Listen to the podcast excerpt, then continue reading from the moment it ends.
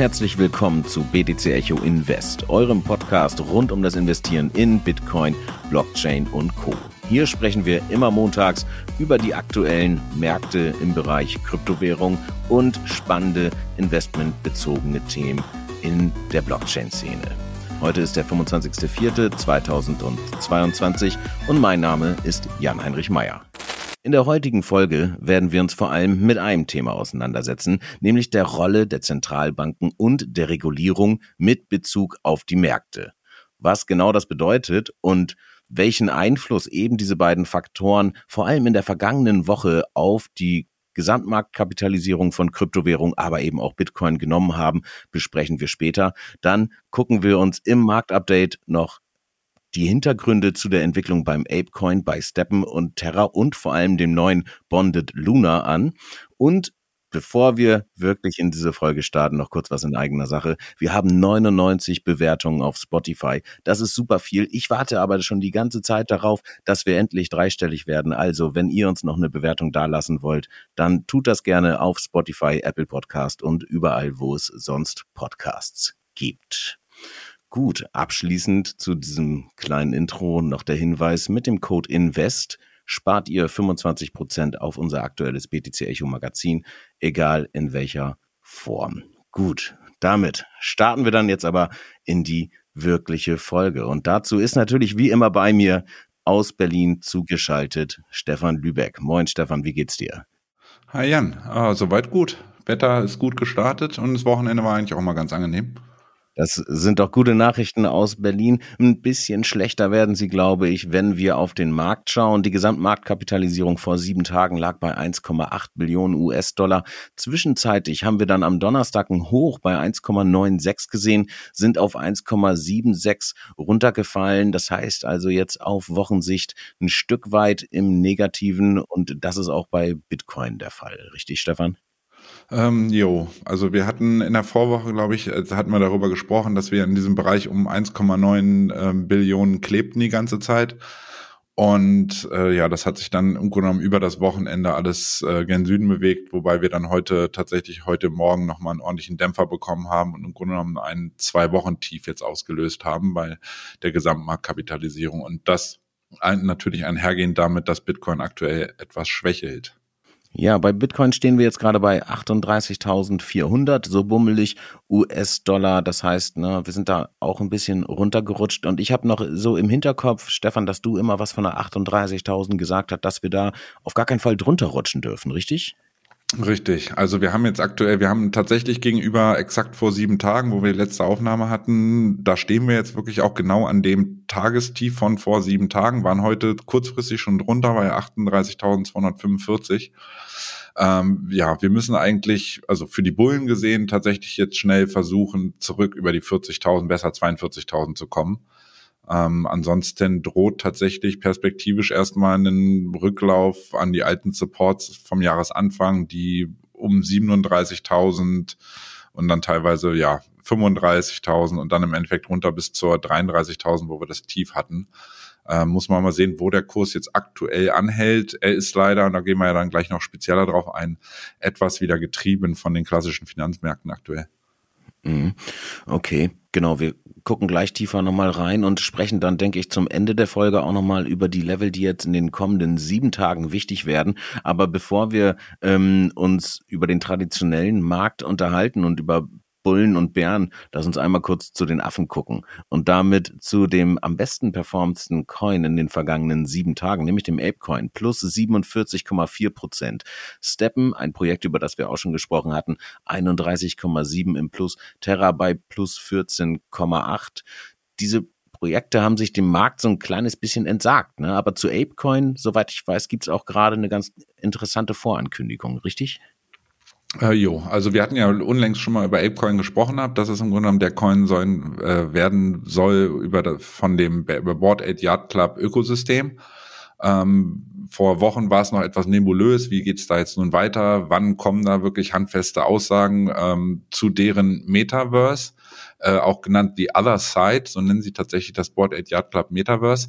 Und jetzt kam am Wochenende Ankündigung, dass laut äh, ja seriöser Quellen ähm, es tatsächlich so ist, dass das Board Yard Club Metaverse am 30.04. irgendwie die Tore öffnet und es dann ja im Grunde genommen faktisch dort schon, schon losgeht, was eigentlich eine enorme Geschwindigkeit ist, wenn man sieht, dass teilweise andere Projekte Metaverse ankündigen und man da weder eine Timeline hat, wann das dann da überhaupt losgehen könnte und die Jungs vom Board at Yard Club irgendwie klotzen da rein und scheinbar scheint am 30.04. das langsam loszugehen. Perspektive stand wohl auch mit den ersten Land Sales im Metaverse selbst. Also jetzt diesen Freitag. Das ist korrekt. Okay, und das ist ungefähr ein Jahr eigentlich, nachdem der, äh, das, das Projekt an sich gestartet wurde. Genau, also man muss mal überlegen, damals vor ziemlich, ziemlich genau einem Jahr wurde ähm, das Minting von den Board at Yard Club Affen gestartet. Da war der Pre-Mint am 23. tatsächlich. Und äh, ja, ein Jahr später hätte, hätte sich, glaube ich, jeder von uns gewünscht, dass man bei diesem einen Minting genau dabei gewesen wäre, weil ja, die Entwicklung ist natürlich rasant gewesen. Und äh, die, die Zuwächse, was die Gewinne angeht oder die Kursgewinne angeht, wenn man so einen NFT ähm, besitzt, sind dann doch schon phänomenal. Also der 30. jetzt in dieser Woche möglicherweise ein ganz interessantes oder spannendes Datum. Was ich bei diesem Projekt, das ich zu Beginn auf jeden Fall sehr belächelt habe, weil ich es einfach mehr oder weniger als albern äh, angesehen habe, wie viele andere NFT-Projekte da draußen auch. Ähm, aber was ich bei diesem Projekt jetzt als sehr bemerkenswert empfinde, ist halt wirklich diese Roadmap, die da Schritt für Schritt und tatsächlich auch stringent durchgezogen wird. Das ist man ja sonst im Cryptospace auch nicht immer unbedingt so gewohnt. Und Schritt für Schritt geht's auch weiter und zwar nach oben bei Steppen. Steppen ist äh, der Token von dieser quasi Fitness-App, wenn ich das richtig verstanden habe letztes Mal, oder?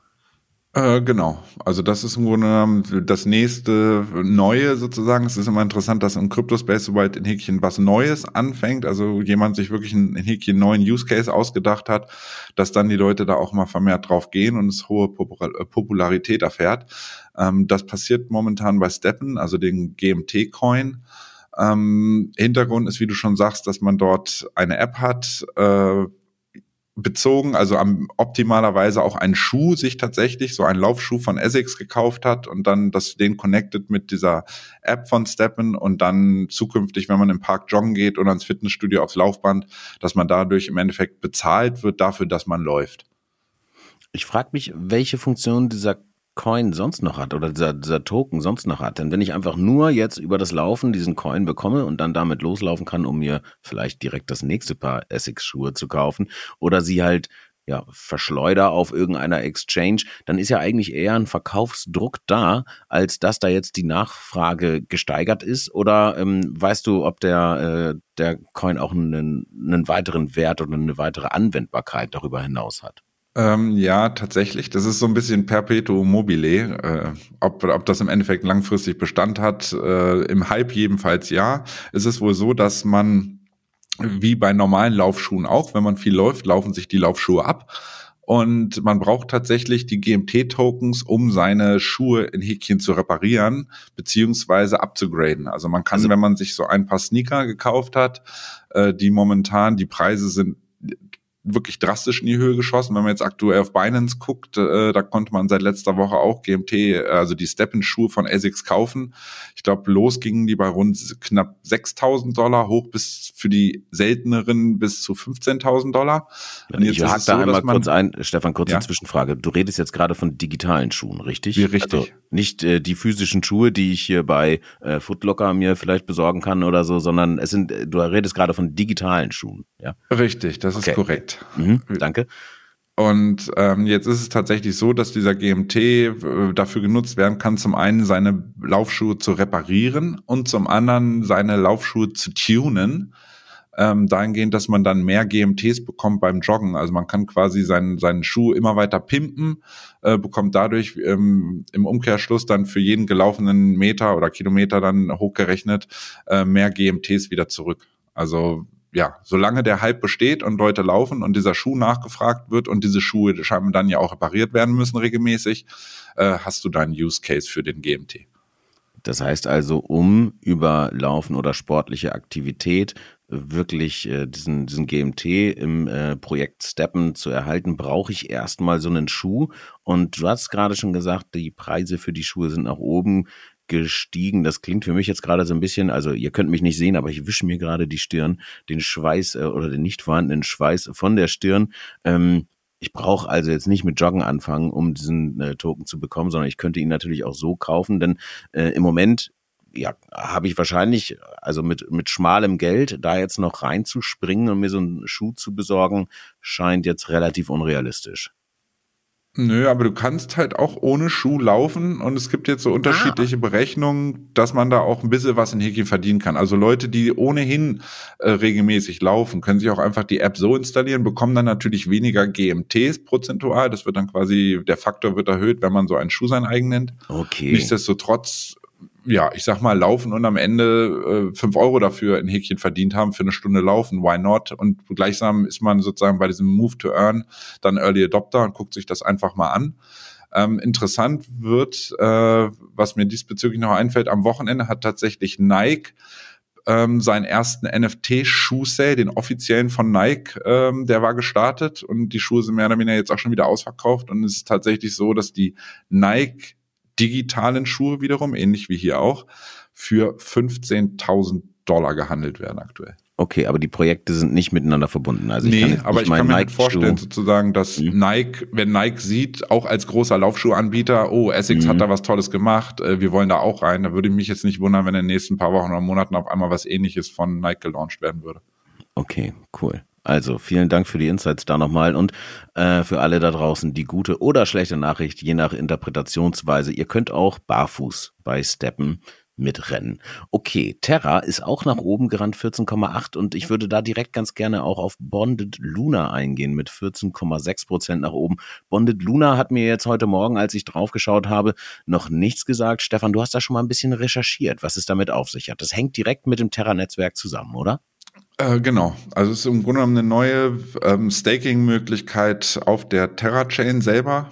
Und es ist im Grunde genommen, bisher gab es ja im Grunde genommen immer externe Protokolle, wie das Anchor-Protokoll, was halt eine eigene Chain auf der Terra-Chain, so eine Side-Chain halt gebaut hat.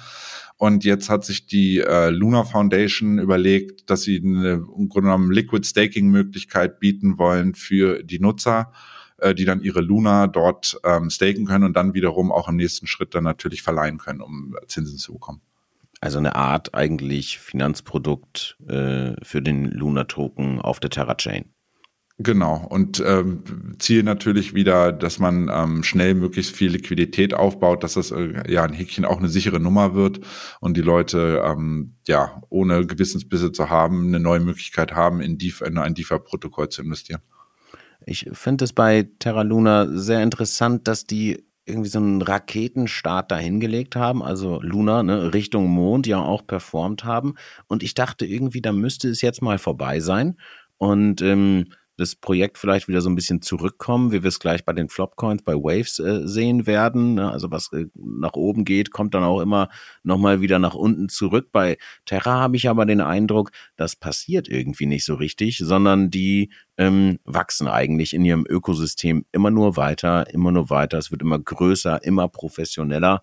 Ähm, liege ich da mit meiner Einschätzung richtig, dass das bei Terra nicht passieren wird? Oder habe ich da vielleicht einen ähm, einen Drop übersehen?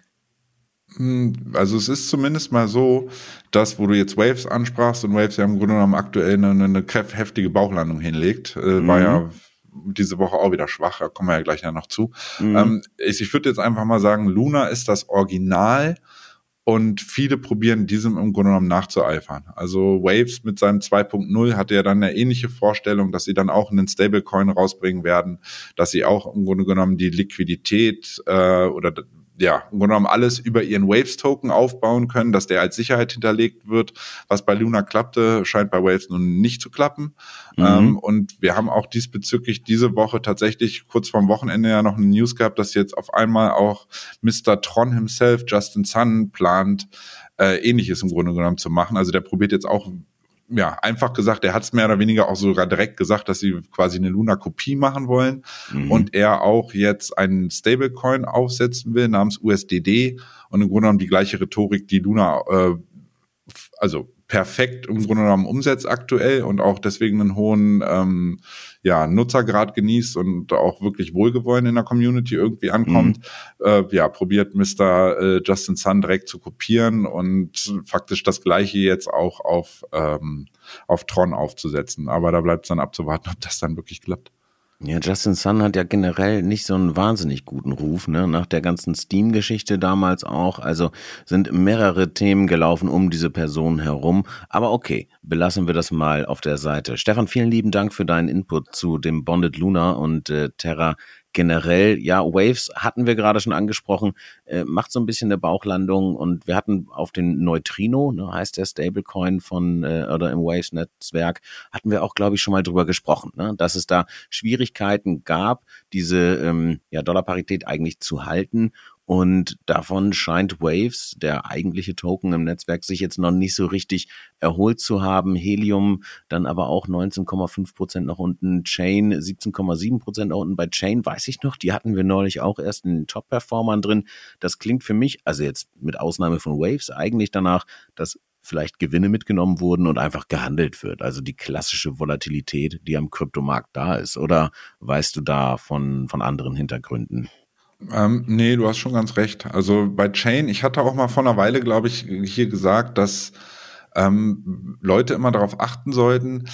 Oftmals ist es so, dass Bewegungen, wenn, wenn so Altcoins aus dem Nichts auf einmal kommen und eine gute Performance hinlegen, dass wir Pi mal Daumen eine Halbwertszeit von eigentlich immer so ungefähr 14 Tagen haben. Also wenn so ein, so ein, so ein Push kommt, dann geht der immer Pi mal Daumen zwei Wochen, gute zwei Wochen und dann ja, im Grunde genommen sieht man meist, dass dann da oben irgendwo so ein Top ausgebildet wird und äh, die Bewegung wieder tendenziell nach unten geht, was natürlich damit einhergeht, wie du schon sagst, dass Leute, wenn ein Coin gut gelaufen ist, sagen, okay, ich, was, was da hast, du, ich nehme mal lieber Gewinne mit und gucke und tiefer einsteigen kann ich immer wieder. Aber im Grunde genommen meine Gewinne, die ich die letzten Wochen erwirtschaftet habe, die mir jetzt wieder alle durch die Finger gehen zu lassen, äh, macht ja auch wenig Sinn. Dementsprechend verkaufen die Leute dann auch. Mhm. Okay. Hast du auf der also auf der Down-Seite sonst irgendein Schema entdeckt? Also manchmal haben wir es ja, dass äh, beispielsweise alles, was Metaverse ist, hochgeht oder DeFi ist, hochgeht oder auch entsprechend runtergeht. Siehst du dort aktuell irgendein Muster, an dem man sich orientieren kann? Mm, es ist tatsächlich relativ querbeet. Also wir sehen, ja. man sieht, man sieht ja auch wirklich, man auch Ripple ist unter den größten Verlierern jetzt mal als Beispiel. Dabei kam da letzte Woche positive News, dass diese SEC-Klage nun scheinbar endgültig positiv für XRP verlaufen wird. Und nichtsdestotrotz, da gab es dann auch eine kurze Ho ähm, Abbewegung ähm, direkt nach den News und im Endeffekt finden sie sich jetzt ganz weit unten wieder mit minus 13 Prozent. Wenn man mhm. aber durch die Liste durchguckt, sieht man wirklich, das Bild ist sehr heterogen, was die Sektoren angeht. Also man sieht, Nier ist auch ein Stück weit runtergefallen. Die hatten in letzte Woche nochmal ordentlich performt und im Grunde genommen, das wird jetzt alles, dieser Zwischengewinn wird alles wieder abverkauft. Silica hatten wir davor ähm, mit dem neuen Silica Metaverse die waren ja auch auf 20 Cent hoch, stehen jetzt wieder bei 9 Cent. Also im Grunde genommen, da wurde die News und der Hype einmal mitgenommen und jetzt gibt es im Grunde genommen volle Retourkutsche wieder nach unten, weil natürlich die ähm, ja, Silica jetzt erstmal zeigen muss, was sie wann ihre Metaverse kommt und jetzt muss, heißt es auf Deutsch gesagt liefern, klotzen, nicht kleckern und da wird man einfach mal sehen, ob perspektivisch das im Grunde genommen sich wieder gen Norden bewegt, wenn dann da wirklich erste genauere News zu derartigen Projekten kommen. Okay, Cool. Stefan, dann erstmal vielen lieben Dank äh, für deine Insights hier im Marktupdate. An dieser Stelle natürlich wie immer kurz der Hinweis, das, was wir jetzt gerade besprochen haben, sind einfach Beobachtungen, die wir am Markt machen. Das heißt, es stellt in keinster Weise irgendeine Anlageberatung dar. Ihr seid selbst für eure Entscheidungen verantwortlich und das Einzige, was wir euch wirklich empfehlen können, ist anständigen eigenen Research zu betreiben. Gut, Stefan, kommen wir damit dann jetzt zum Hauptthema dieser Folge, nämlich der Frage, ob die Zentralbanken und die Regulierung die Märkte, vor allem natürlich eben die Kryptomärkte, ins Wanken bringen. Und ich fange nochmal kurz an mit dem Thema Regulierung, das hier ja immer wieder in den letzten Wochen und ja eigentlich schon fast Monaten aufgeploppt ist. Da hatten wir zum einen die Mika-Verordnung, also die Markets in Crypto Assets, Regulierung, die auch bei uns im Magazin ja großes Thema gewesen ist mit der Titelstory. Und dann kurz danach folgte die TFR, also die Transfer of Funds Regulation, wo es eigentlich um so ich will nicht sagen Zensur, aber auf jeden Fall strenge Kontrolle von vor allem auf DeFi oder eben unhosted äh, Wallets bezogene Transaktionen ging. Und wir haben es viel diskutiert und ähm, gedacht, oh, wenn da jetzt Verbote kommen, möglicherweise sorgt das ja dafür, dass dann die Kurse wahnsinnig einbrechen. Das ist eigentlich gar nicht so gewesen und was wir immer auch als Kehrseite betrachtet haben, war, dass Regulierung natürlich ein Stück weit Sicherheit auch bringt für etablierte und institutionelle Player. Und als ähm, hätten wir es vorausgesagt, quasi kam dann ja auch äh, kürzlich Meldungen einmal zum Beispiel von der Volksbank, dass dort jetzt in Zukunft Krypto verwahrt und verkauft äh, wird, also bei einzelnen regionalen Stellen. Und dann gab es jetzt noch eine News von der Commerzbank, nämlich dass die sich beworben haben auf eine Kryptoverwahrlizenz, was eigentlich so die Grundvoraussetzung ist, um Handel mit Kryptowährungen anbieten zu können. Da würde ich sagen, schaut am besten oder hört am besten nochmal im BDCHU Recap Podcast rein. Die Folge vom vergangenen Freitag geht genau um das Thema. Dann war eine News da, dass Spot ETF äh, oder der erste Spot ETF in Australien gelauncht wurde. Das heißt also, diese ganze Krypto Regulierungsthematik scheint nicht der Grund dafür zu sein, dass es aktuell irgendwie bergab geht, oder? Stefan, vielleicht ein kurzes, knappes Statement zum Thema Regulierung nochmal. Ähm, nee, für mich sind das ist jetzt nicht der der der kurzfristige Preistreiber gen Süden aktuell. Also wie du schon sagst, Regulierung ist perspektivisch tatsächlich was Positives, weil ja institutionelle im Grunde genommen eine rechtliche Sicherheit brauchen, um überhaupt äh, vermehrt in Kryptowährungen investieren zu können. Insofern ist das für mich das Aktuelle, was wir aktuell am Markt sehen, ist vermutlich eher von durch andere Sachen zu begründen. Also da vielleicht aber auch nochmal kurz der Hinweis, ne, das geht wirklich hier in diesem Podcast ja um investmentbezogene Themen. Das heißt also aus ideologischer Sicht äh, kann man das mit Sicherheit alles anders sehen und die äh, Cypherpunks da draußen sind wahrscheinlich nicht happy über die Regulierung, aber mit Blick auf die langfristige Entwicklung äh, der Asset-Klasse Kryptowährung ist da wahrscheinlich eigentlich was Positives drin zu sehen. Aber Stefan, sind denn dann tatsächlich, also wo wir jetzt gesagt haben, Regulierung und Zentralbanken sollen das Thema für diese Folge sein, sind denn dann die Zentralbanken schuld für das, was wir jetzt gerade gesehen haben? Also ich meine, am Donnerstag haben wir einen starken Kurseinbruch gesehen. Du hast mir vor der Folge kurz gesagt, am Donnerstag kamen auch Infos aus den USA von der Fed. Wie siehst du da diesen Zusammenhang? Das wird ja immer wieder besprochen, dass die Zinsentwicklung was mit den Kryptokursen macht und zu tun hat. Ähm, ja, also es war im Grunde genommen eine außerordentlich. Also normal ist ja immer so traditionell, dass der Fettchef sich mittwochs, das ist eigentlich so der Fetttag, mittwochs abends immer hier in Deutschland. Jetzt ist es so, dass er sich am Donnerstag beim Früh an der Frühjahrstagung des Internationalen Währungsfonds äh, dazu geäußert hat zu den ja, Zinsentwicklungen in Amerika und hat dann Zitat Herr Paul, ich würde sagen, 50 Basispunkte werden für die Sitzung im Mai auf dem Tisch liegen. Ähm, da wurde dann noch ein bisschen weiter interviewt und dann hieß es, okay, er, er stellt sich vor, ähm, zwei ähm, Prozent zu erhöhen, also sprich die nächsten vier Sitzungen ähm, jeweils ab Mai 50 Basispunkte zu erhöhen. Und das hat dann der ja, Markt im Grunde genommen gar nicht gut aufgenommen. Er startete äh, am Donnerstag noch freundlich, direkt kurz nach Eröffnung, auch getrieben durch die sehr positiven Tesla-Quartalszahlen. Das zog dann auch den Bitcoin mit nach oben, weil ja Tesla selber ein großer Bitcoin-Halter ist und die Leute Stück weit auch mal schauen, was macht Elon Musk. Ähm, das währte dann aber nur kurz und als dann Paul da vor die Kamera trat und das irgendwie ja doch energisch im Grunde genommen auch verteidigte seine, seine zukünftige äh, Notenbankpolitik, äh, ja, drehte der, der Markt im Grunde genommen eine 180-Grad-Wendung gen Süden und ja, schloss dann Donnerstag auf Tagestief und verführte das gleiche dann nochmal Freitag, dass es dann im Grunde genommen Freitag direkt weiter abverkauft wurde. Und ja, die Schwäche, insbesondere am Nasdaq dann wieder, sorgte dann tatsächlich auch dafür, dass ähm, Krypto wieder stärker, stärker unter unter die Mangel kam. Ja, ich finde das verrückt, ne? Also gerade wenn man sich den Chart, ich habe ihn mir hier gerade noch mal kurz mit aufgerufen, anschaut von der vergangenen Woche und der äh, blickige oder findige Hörer oder Hörerin da draußen haben es mit Sicherheit ja auch noch in Erinnerung. Ich hatte vorhin gesagt, 1,96 Billionen war das High am Donnerstag und ab da ging es wirklich bergab. Also es ist doch schon verrückt, was für einen Einfluss die Zentralbanken nehmen können. Ne? Meinst du, das geht jetzt aufs Jahr gesehen so weiter oder äh, weil also die, die Entscheidung seitens der FED ist ja irgendwie recht klar und ist gesetzt für dieses Jahr. Meinst du, das drückt den Kurs dann weiter nach unten, obwohl wir zeitgleich dieses starke oder vermehrte Interesse bei den institutionellen Investoren sehen? Ähm, das ist, also man muss immer sagen, ne, die Börse fällt so lange, bis der Markt im Grunde genommen sagt, wir haben jetzt einen fairen Wert erreicht oder im Grunde genommen jetzt ist mal genug mit Abverkauf. Ähm, wann das sein wird und wie stark wir perspektivisch jetzt kurzfristig zumindest noch fallen werden, das ist unglaublich schwer zu sagen.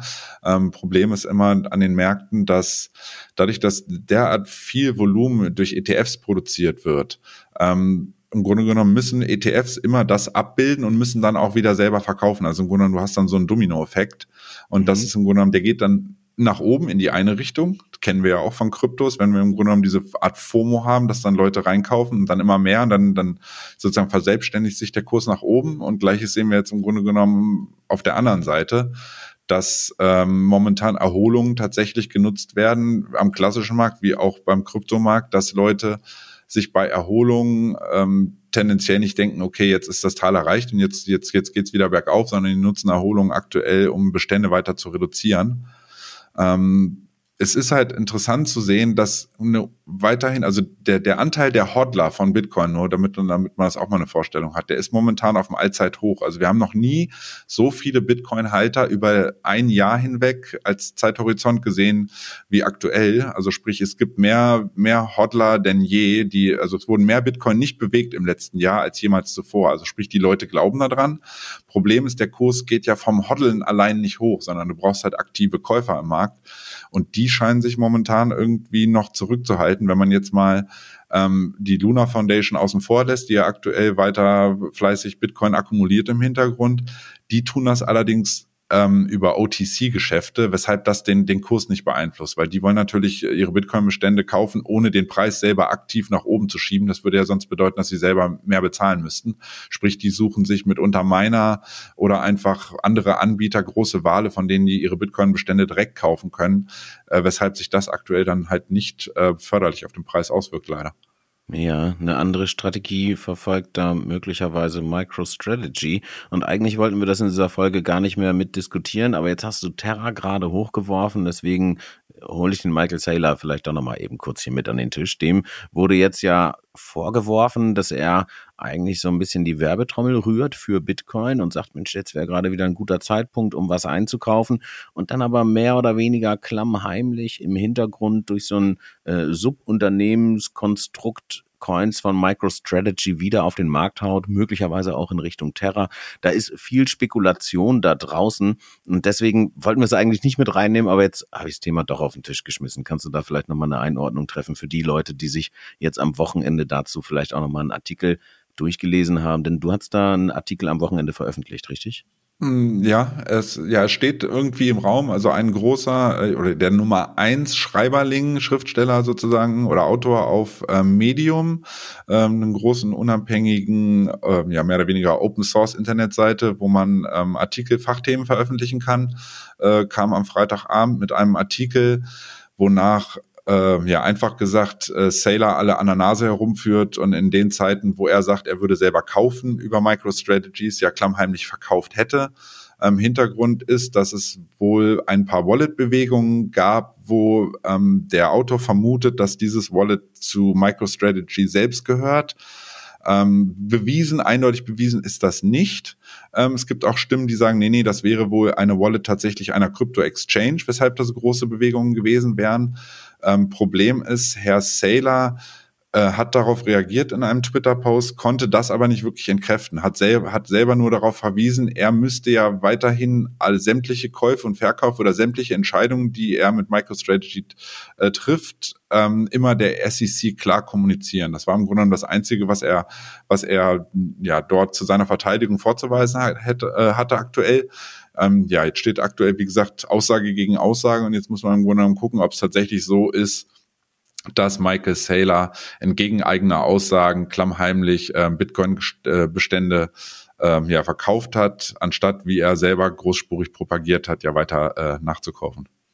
Also da bin ich gespannt, äh, wie die Geschichte ausgeht. Für mich klingt das jetzt im ersten Moment erstmal irgendwie nach nach Twitter-Fat. Hauptsache, es wird wieder mal was diskutiert, denn es wurde meiner Meinung nach jedenfalls so ein bisschen ruhig fast um, ähm, um das Interesse von MicroStrategy dort. Also auf jeden Fall alles nicht mehr so heiß und hochgekocht, wie es früher mal der Fall war. Aber klar, früher war das ganze Thema natürlich auch neuer und spannender. Stefan, wir hatten gerade ähm, also um nochmal zurückzukommen eigentlich auf das, was an den äh, oder bei den Zentralbanken äh, passiert, hatten wir im Vorfeld noch drüber gesprochen, dass nicht nur jetzt das Zinsniveau, das ansteigende, eine Schwierigkeit sein kann für Kryptowährungen, sondern vor allem eigentlich die Stärke des Dollars. Denn wir sehen eine hohe Inflationsrate. Es kommt wahnsinnig viel neues Geld auf den Markt, aber trotzdem ist der Dollar vor allem im internationalen Vergleich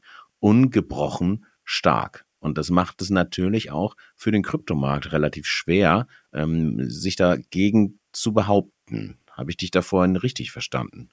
Äh, genau. Also es ist ja so, dass es wurde immer die ganze Zeit gesagt, Mensch, äh, die, die US-Fed äh, druckt die ganze Zeit Dollar wie die Verrückten. Ähm, das muss ja zu einem sozusagen Kursverfall oder Preisverfall oder Stärke, Verfall der Stärke des US-Dollars irgendwie zwangsläufig führen und das würde ja dann Bitcoin ähm, automatisch in die Hände spielen, äh, weshalb das ein Grund wäre, warum man Bitcoin zeitnah eher gern 100.000 laufen sehen könnte. Mhm. Ähm, Fakt ist, dass der Dollar jetzt auf einem zwei, fast zwei Jahreshoch wieder ist. Also er hatte nur einmal in der, in der Märzwoche, in der Corona-Woche einen äh, kurzfristig einen höheren Spike, war dann wirklich im Grunde genommen in, ja, danach deutlich abgestürzt, auch aufgrund dessen, dass die Fed gesagt hatte, wir pumpen jetzt Geld in den Markt. Jetzt ist es aber so, Unsicherheit, die wir in den letzten Wochen gesehen haben, führt dazu, dass Leute wieder vermehrt aus Kryptos, aus Aktienpositionen, teilweise sogar aus ihren Goldbeständen rausgehen, zurück in Cash. Also Cash ist wieder King. Ähm, das war traditionell immer so. Es ist aktuell weiter so. Ähm, hat halt auch immer damit was zu tun, dass sämtliche Leute, die investiert sind im Markt, mitunter Cash selber brauchen, um eigene Verbindlichkeiten zu tilgen. Also man denkt mhm. dann immer so, warum gehen, warum gehen die Leute da raus oder warum machen die das überhaupt? Ähm, ja, da unser, unser System funktioniert da generell, sag ich mal, mehrheitlich auf Krediten. Lass es kurzläufige Kredite sein, lass es langfristige Kredite sein. Und in, in Situationen, wo Unsicherheit da ist und ähm, Leute, die sich Geld geliehen haben, mitunter halt überlegen, kann ich meine, meine, ja, meine Kredite äh, zum Zeitpunkt X, die ich demnächst auslaufen, kann ich die dann auch bedienen überhaupt? Ähm, ja, im Grunde genommen müssen teilweise Investoren bestehende Investitionen schlicht und einfach auslösen äh, oder auflösen, um flüssig zu sein, einfach gesagt, und ihre Kredite dann auch äh, bedienen zu können. Und das hat im Grunde genommen wieder so einen Dominoeffekt, dass wenn Aktien, Gold, Öl sogar heute aktuell auch, also im Grunde genommen der komplette Markt geht gern Süden, Kryptos gleich mit, ähm, ja, zeigt natürlich, okay, Aktien, US-Aktien werden gegen Dollar gehandelt, Bitcoin wird gegen Dollar gehandelt, Öl wird gegen Dollar, Dollar gehandelt, Gold wird gegen Dollar gehandelt. Und wenn Dollar eine Stärke hat, eine intrinsische, ähm, trifft das derartige Asset, weil sie halt gegen Dollar gehandelt werden, natürlich dann doppelt stark. Das heißt also, so das Liquiditätsmanagement in der aktuellen Situation äh, dafür sorgen könnte, dass der Dollar einfach diese wahnsinnige Stärke behält, obwohl es immer mehr Dollar auf der Welt gibt. Ich kann mich noch erinnern, in der Folge, die wir mit Marc Friedrich hier gemacht haben, ich glaube, das ist so ungefähr einen Monat jetzt her, da hat ihr zum Ende des Gesprächs noch kurz über die Dollarknappheit gesprochen. Und das betitelte ja eigentlich genau diese Problematik so ein bisschen, oder? Also obwohl so viel neuer Dollar oder neues Fiat-Geld in den Markt gepumpt wird, ist immer noch zu wenig davon da. Ähm, ja, also die, die, die, das Thema ist, glaube ich, da, da müssen wir, glaube ich, fast eine eigene Folge drüber machen. Das ist ja, wesentlich okay. komplexer, als man das un, un, also quasi als man gemeinhin denkt, sagen wir mal so. Ähm, es ist definitiv so, dass jetzt was, was trifft momentan aufeinander? Es trifft momentan aufeinander, dass ähm, Investoren tendenziell, wie gesagt, eigene Kredite bedienen müssen und deswegen aus Positionen mitunter auch sozusagen Gewinnpositionen diese erstmal auflösen, Gewinne rausziehen, um wieder liquide zu sein. Mhm. Und zeitgleich die Fed ja nicht nur angekündigt hat, die Zinsen zu erhöhen, sondern im Grunde genommen, ja, Geld, was sie in den Markt in den letzten zwei Jahren reingepumpt haben, sukzessive dem Markt wieder zu entziehen. Und diese beiden Faktoren, die da eigentlich gerade aufeinandertreffen, sorgen dafür, dass der der Dollar an sich weiterhin enorm stark ist. Also jeder, der ähm, mal eine Amerikareise plant, sollte mal einmal auf den Euro-US-Dollar gucken. Da stehen wir mitunter äh, in, ja, in näherster Zukunft tatsächlich am Ausgabekurs damals, als wir von D-Mark auf Euro gewechselt sind. Also sprich, wir haben eine latente Euro-Schwäche. Auch dahingehend, dass die EZB nicht das machen kann aktuell, was äh, die Fed schon vormacht ähm, hatten wir auch kurz bezüglich, was machen die Notenbanken. Auch die EZB hat mhm. dann, das hat dann zusätzlich im Grunde genommen nochmal auf den europäischen Markt so ein bisschen gewirkt, dass die EZB erste Signale aktuell sendet, dass sie eine frühere Anhebung der Zinsen jetzt möglicherweise planen. Also sprich, wir haben im Grunde genommen auch von der von der FED, äh, von der EZB-Zinsseite äh, kriegen wir jetzt in Häkchen negative News für für den Kryptosektor oder für den ja, Anleihe äh, bzw. Investmentsektor an sich, dass jetzt beide großen äh, Notenbanken äh, parallel Stück weit, auch wenn, wenn die EZB etwas hinterherhängt, äh, die, die Zinsen anhöhen wollen, erhöhen wollen. Und alles dieses, ja, sorgt einfach dafür, dass zumindest aktuell der Dollar weiterzieht. Jetzt müssen wir mal gucken, wie sich der Euro gegenüber den Dollar dann verhalten wird, wenn die EZB tatsächlich mal tätig wird. Aber es ist im Grunde genommen, die Entwicklung ist eindeutig da. Wir ziehen Liquidität, die wir in den letzten Jahren reingepumpt haben seitens EZB und ähm, FED, die ziehen wir jetzt gerade aus dem Markt raus und zeitgleich die Unsicherheit, die wir haben mit Weltwirtschaft, mit Russlandkrise etc. Also wir haben so, das ist so vielschichtig aktuell, dass es auch nicht immer den einen Faktor gibt, sondern es ist im Grunde genommen so ein Zusammenspiel aus allem und das ist einfach gerade das Ergebnis. Ja, ist die Frage, ob sich das in Zukunft entwirren wird. Aber Stefan, ich glaube damit erstmal genug ähm, zu diesem Themenkomplex. Und ja, vielleicht hast du recht. Vielleicht sollten wir nochmal eine extra Folge zum Thema Dollarknappheit machen.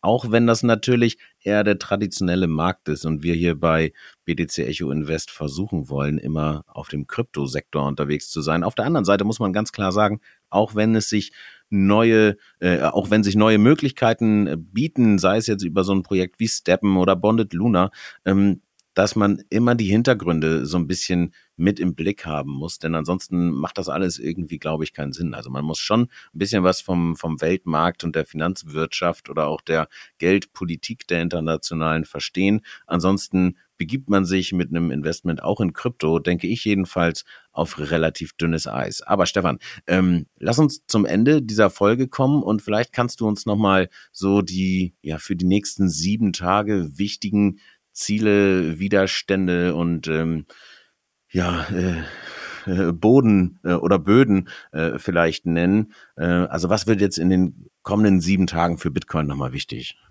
Ja, also ich will, ich nenne dann im Grunde genommen einfach ein paar Kursmarken, macht es vielleicht einfacher. Ähm, also unten Bitcoin erstmal, damit wir wissen, wo wir überhaupt mal den ersten Boden finden können oder, oder beziehungsweise wo eine stärkere Unterstützung wartet, ist der Bereich um 37.500. Ähm, geht der durch, im Grunde genommen so, so ähm, schrittweise fallen wir da durch, äh, sind es direkt um die 36.300 und geht's dann drunter, dann sind wir schon bei 34.500. Das sind im Grunde genommen so die drei Marken auf der Unterseite, damit wir tatsächlich wirklich nachhaltig mal wieder im Grunde genommen sich das, das Wetter, sagen wir mal, wieder etwas aufhält im Chart. Mhm. Ähm, ist der Bereich um 42.000 relevant. Also zum einen natürlich 40.000 als glatte psychologische Marke. Das ist einfach so für die Psychologie der Trader wichtig. Ähm, und dann ist es im Grunde genommen 42.000 als erster wichtiger Widerstand. Wenn man den ähm, rausnimmt, dann werden es irgendwo im Bereich 44.500. Problem ist, wenn wir diese 44.500, die war auch in den letzten Monaten immer wieder relevant. Wir waren ja einmal im Grunde genommen darüber ausgebrochen, wo dann auch von meinerseits tatsächlich die das heißt, die, die Hoffnung wäre zu viel gesagt, aber im Grunde genommen die Vorstellung da war und die Wahrscheinlichkeit bestand, dass wir im Grunde genommen zumindest mal gen, über die 50.000 wieder gen 52.000 laufen. Das hat sich dann nicht bestätigt und im Grunde genommen alles, was damals Widerstand war, ist jetzt immer noch Widerstand, sprich 42.000, 44.500 sind eigentlich die Marken oben. Okay, alles klar, dann wissen wir, denke ich, ganz gut, worauf wir jetzt in den nächsten sieben Tagen achten müssen. Und Stefan, ich würde sagen, damit sind wir dann auch schon durch wieder mit dieser Folge BTC Echo Invest. Das war's. Und wir sprechen uns in den kommenden, äh, ja, nee, am kommenden Montag nochmal wieder. Äh, ich hoffe, dass wir da die Folge wieder reibungslos auf die Beine gestellt bekommen und würde sagen, ihr Lieben da draußen, noch eine schöne Woche euch. Jo, das wünsche ich euch auch. Und wie gesagt, ähm, noch sind wir nicht weggebrochen. Alles klar. Bis dann. Ciao.